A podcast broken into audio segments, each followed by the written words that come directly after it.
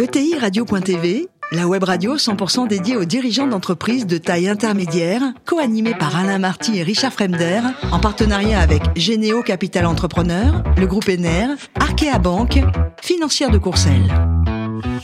Bonjour à tous, bienvenue à bord de TI Radio. Vous êtes plus de 43 000 dirigeants d'entreprise, abonnés à nos podcasts. Merci à toutes et tous d'être toujours plus nombreux à nous écouter chaque semaine. Vous le savez, vous pouvez, vous devez même réagir sur nos réseaux sociaux et notre compte Twitter, ETI Radio-du-bas télé. À mes côtés, pour co-animer cette émission, Alain Hervé, membre du directoire en charge du pôle commercial d'Arkea Banque Entreprise et Institutionnelle, et Mathieu de Bénin, PDG de Financière de Courcelles. Bonjour messieurs. Bonjour. Aujourd'hui, nous recevons Xavier Janin, président du groupe Alkern. Bonjour Xavier. Bonjour. Alors vous êtes brestois, vous faites euh, central, vous êtes spécialisé dans le génie civil et forcément, bah, c'est dans le bâtiment chez Dalkia que vous démarrez. Vous allez y rester longtemps? Je suis resté à peu près 4-5 ans chez Dalkia et dans la région nord en particulier parce que j'avais en charge à l'époque le, chauffage et la climatisation de tous les établissements hospitaliers de la région avec donc un beau challenge pour un jeune ingénieur euh, qui était plus jeune que toutes ses équipes donc c'était assez intéressant. Ah, c'est passionnant. Vous, vous, allez passer un temps chez McKinsey mais euh, on peut dire que les présentations PowerPoint c'est pas trop votre truc. Vous entrez chez Lafarge et pour y faire quoi?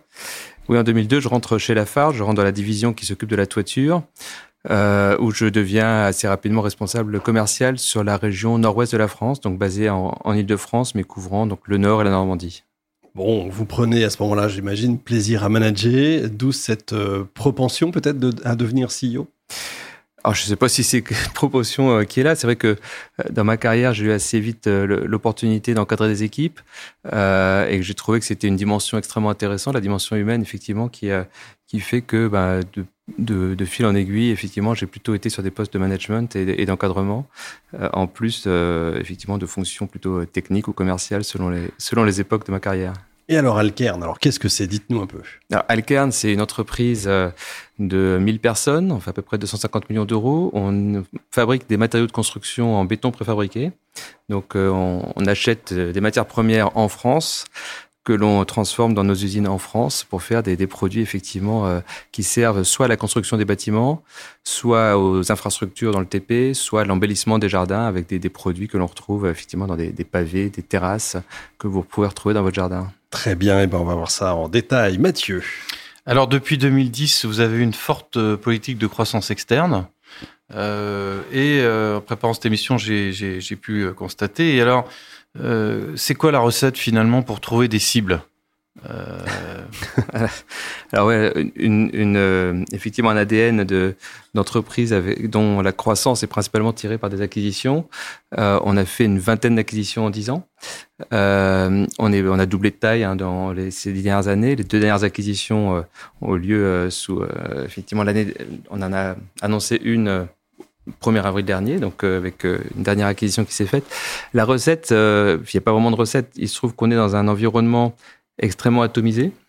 le métier du béton préfabriqué s'est construit dans les années 80-90 avec des entrepreneurs qui ont construit leur, leurs usines, fabriquées localement, et qui se retrouvent très souvent maintenant à la génération où il n'y a pas forcément justement une génération derrière qui, est là pour reprendre la main. Donc euh, une volonté aussi de réaliser son capital. Et nous, on joue ce rôle de consolidateur du marché en venant effectivement euh, proposer à ces entreprises, à ces entrepreneurs surtout, de rejoindre un groupe industriel euh, qui va pérenniser leur activité. Et euh, on a consolidé le marché euh, de cette façon-là, ce qui fait que tout en étant une ETI, on fait partie des plus grosses entreprises de, de ce métier en France, euh, avec une taille qui reste relativement modeste par rapport à d'autres métiers où là on voit des mastodontes internationaux ou nationaux. Et donc on a effectivement fait ces acquisitions avec effectivement un certain succès. Et alors comment vous faites? Parce que faire une acquisition c'est une chose, mais l'intégrer c'est en une autre. Oui. Alors comment est-ce que vous avez là pour le coup une nouvelle recette pour bien intégrer euh, vos cibles alors, Mathieu, il veut toutes les recettes. Lui. Moi, il toutes les recettes. Alors, non, mais c'est important a... dans ces processus parce que souvent euh, il y a des déceptions au moment des intégrations, euh, il y a de la perte.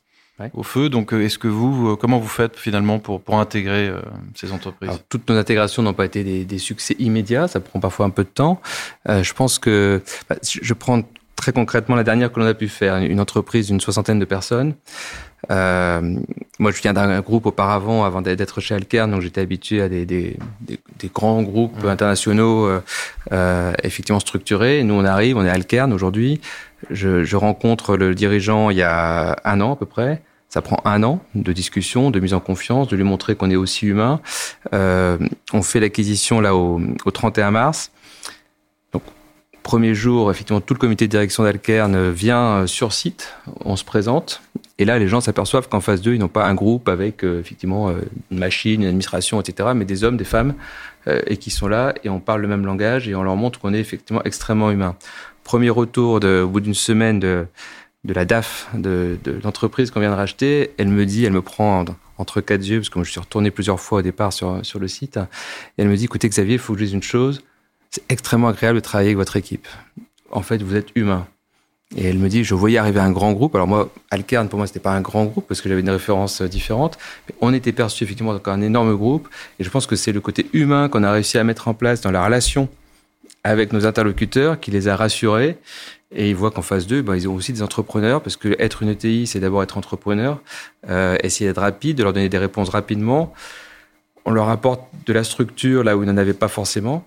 Et donc, euh, très clairement, euh, euh, je pense qu'effectivement, ils sont plutôt rassurés et c'est à nous maintenant de leur prouver qu'on peut les continuer à les faire grandir. Je pense que le message clé, c'est on est là pour pérenniser leur activité et pas pour tout chambouler parce que quand on achète une entreprise, elle a une valeur et la valeur, elle est faite par les hommes et les femmes de l'entreprise et si on les perd, c'est fichu. Et comment vous avez financé toute cette croissance? Alors toutes les croissances précédentes, selon les cas, euh, soit par des emprunts, soit par euh, notre cash directement, parce qu'on avait de la trésorerie qui nous a permis de le faire. Après, on a racheté des entreprises qui valaient pas grand-chose sur le papier, donc là, on n'a pas dû à, à, financer beaucoup, on a dû à restructurer pas mal par la suite euh, euh dans les réorganisations. Donc globalement, sur les dernières, euh, un mélange effectivement d'apports de, de, directement de notre trésorerie ou de un appui auprès de nos banquiers qui nous permet de le faire. C'est une dernière question. Euh, votre politique RSE, j'imagine que vous êtes dans un secteur où vous êtes challengé aujourd'hui aussi, voilà. par vos clients aussi.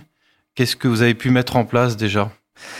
Alors, la politique RSE, c'est un vrai sujet. Euh, juste pour vous dire pourquoi on a, on, on l'a fait. Moi, je suis arrivé en 2020, en mars 2020. Euh, je suis arrivé en février 2020 et en mars 2020, ben, comme vous tous, on nous a dit vous rentrez chez vous. Et la première grande décision que j'ai dû prendre comme président d'Alkern, c'était de dire ben, rentrez tous chez vous. Donc pas forcément évident. Euh, et puis donc on, on redémarre. Et euh, en septembre 2020, on a un fonds d'investissement qui est, qui est notre partenaire financier aussi actionnaire.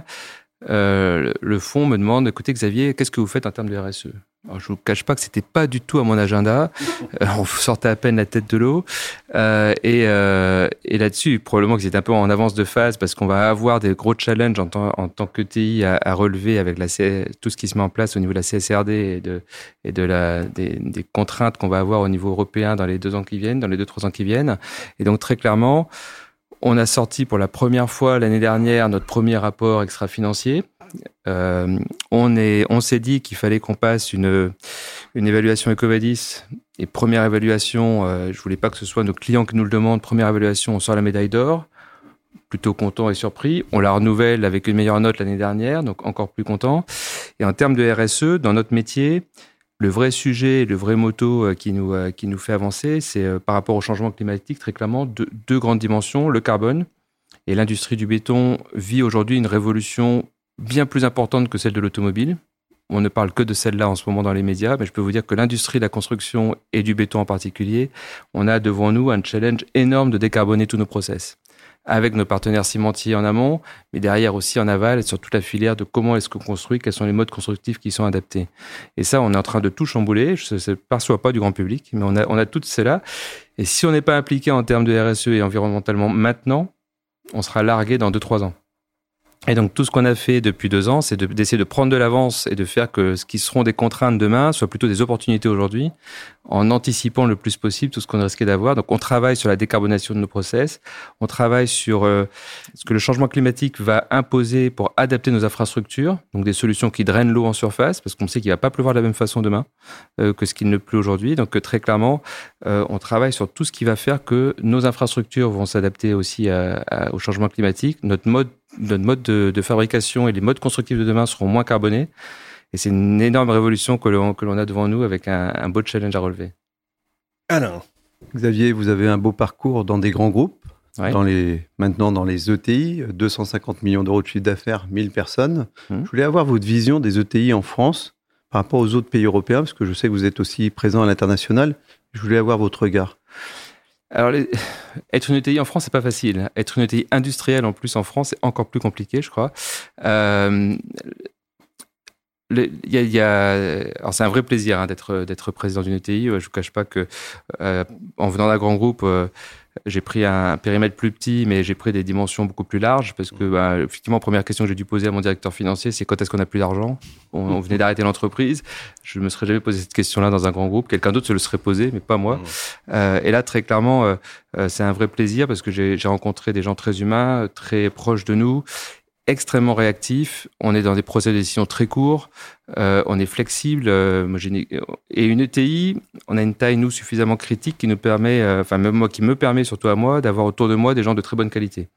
Euh, je pense que c'est une difficulté quand on est un peu plus petit de pouvoir attirer des gens, de pouvoir aussi mettre les moyens d'attirer des gens. Et, euh, et on est sur une taille suffisamment intéressante qui nous permet effectivement d'avoir des, des talents qui, qui sont autour de moi. Et donc, la, vie d'une ETI, c'est euh, c'est très humain, d'abord. Euh, ça prend du temps. Et euh, c'est surtout des rencontres avec des, gens, effectivement, qui font vraiment, qui ont de l'impact immédiatement sur ce que l'on fait. Après, la vie d'une ETI en France par rapport à l'étranger, je pense que historiquement, la- l'Allemagne est beaucoup plus équipée d'entreprises de taille moyenne que, que ce qu'est la France. Dans l'industrie en particulier, je pense qu'on a pas une politique en France qui a, soutenu l'industrie pendant, des- pendant des années. Alors, il y a un retour aujourd'hui, on revient un peu à la mode et c'est très bien parce qu'on est vraiment ancré dans le territoire français. Nous, c'est 54 usines sur tout le territoire, donc euh, euh, avec de l'emploi local. Après, on, on vit les mêmes contraintes administratives que les grands groupes. Et donc, euh, déjà, on doit effectivement se préparer à, à, à toutes les contraintes qu'on va avoir au niveau de tout ce qui peut être réglementation, au niveau de nos usines, de nos industries, c'est euh, tout ce qui concerne les déclarations euh, que l'on doit faire, etc. Alors, il y a beaucoup de choses très bien qui sont faites dans les ETI. La grosse difficulté, c'est toute la, la, le challenge de devoir renseigner tout ce que l'on fait. Et donc de devoir effectivement à chaque fois justifier, expliquer, euh, documenter, euh, et qui dans une ETI prend du temps et on n'a pas toujours toutes les ressources pour pouvoir le faire. Donc c'est beaucoup de flexibilité dans nos équipes et c'est extrêmement intéressant. Moi, je vous ai écouté avec passion sur les nouveaux matériaux décarbonés et je voyais que chez Alkern, vraiment une des, des stratégies, c'est l'innovation. Et je voulais savoir si vous avez un scoop à nous donner sur les nouveaux matériaux. Un scoop, euh, euh, On est entre pas nous. vraiment un scoop, on est entre nous. Dans ce que, les, de- les sujets sur lesquels on travaille principalement en termes de, de décarbonation, on a annoncé il y a, il y a quelques mois effectivement la- la- là, un investissement majeur en Normandie euh, sur une usine qui fera des produits biosourcés. Donc on va faire des, des produits à base de miscanthus. C'est une plante qui pousse euh, naturellement, en tout cas qui pousse toute seule. Une fois plantée, on a, on a qu'à la couper, elle repousse euh, comme une mauvaise herbe. Donc euh, chaque année, on aura des récoltes de miscanthus et on va, on va en fait substituer tout ce qui est minéral dans le, dans le bloc par le miscanthus qui fera la structure du produit et qu'on viendra effectivement coller avec un, un liant ou un ciment. Et puis la deuxième chose sur laquelle on travaille aujourd'hui, c'est la décarbonation complète de, du, du ciment et de passer effectivement avec des produits euh, où on sera sur un, un poids carbone extrêmement bas, plus bas que le bois. Donc ce qui, euh, ce qui semblerait être particulièrement intéressant pour demain. Ça veut dire qu'on va avoir des mauvaises herbes qui vont pousser dans nos murs Non, pas du tout, pas du tout. Au contraire, on aura des produits qui seront extrêmement durables. Je vous taquine. Xavier, le plus beau métier du monde, c'est quoi? C'est CEO ou pilote de chasse? Pilote de chasse, c'est un rêve. Ouais, Euh, CEO, c'est une réalité. effectivement. bon, pour terminer, je crois que vous avez fait une rencontre assez incroyable. Vous aimez la plongée sous-marine et un jour, vous croisez un requin-baleine. Euh, C'est l'angoisse. Ouais, alors en plus, quoi, euh, c'est- alors en plus, c'est la première plongée que je fais avec mon épouse, enfin où j'a- j'avais appris à plonger à mon épouse dans un club, et la Elle première plongée qu'elle ouais. fait en pleine mer. On rencontre, on plonge, on est, à, on est dans un petit groupe, bien entendu, on plonge jamais seul, on est à 15-20 mètres de profondeur et on voit une ombre au-dessus de nous. Et là, on a appris des nouveaux gestes sous-marins, parce que vous savez qu'on communique dans l'eau avec Oui. des gestes avec ses mains. Et là, c'était effectivement, je peux, ça se verra pas à la radio, mais Mhm. effectivement, on exprime sa peur et sa frayeur de façon nouvelle. on nage plus Et on, a, et on a effectivement eu un, un requin qui devait faire entre 15 et 20 mètres au-dessus de nous. Belle bête. Et ouais. c'est assez impressionnant. Ouais. Qu'est-ce qu'on fait dans ces cas-là? On s'en va et Alors, dans, dans le groupe, il y a Il ceux qui sont vite. précipités à toute vitesse vers le requin pour aller le voir. Nous, on Ah s'est ouais. dit qu'on allait rester euh, plutôt l'un à côté de l'autre en regardant, ma femme se mettant plutôt derrière moi d'ailleurs, euh, en se disant que s'il y a à manger, autant que ce soit plutôt moi, mais ça ne mange que du plancton, donc c'était pas vraiment dangereux. Mais C'est bon à savoir. Vous avez fait des photos? Non, malheureusement. Non, dommage. Bon. Merci Xavier, merci également à vous, Alain et Mathieu. Fin de ce numéro de TI Radio. Retrouvez tous nos podcasts sur notre site et suivez notre actualité sur nos comptes Twitter et LinkedIn. On se donne rendez-vous mardi prochain, 14h précise, pour accueillir un nouvel invité.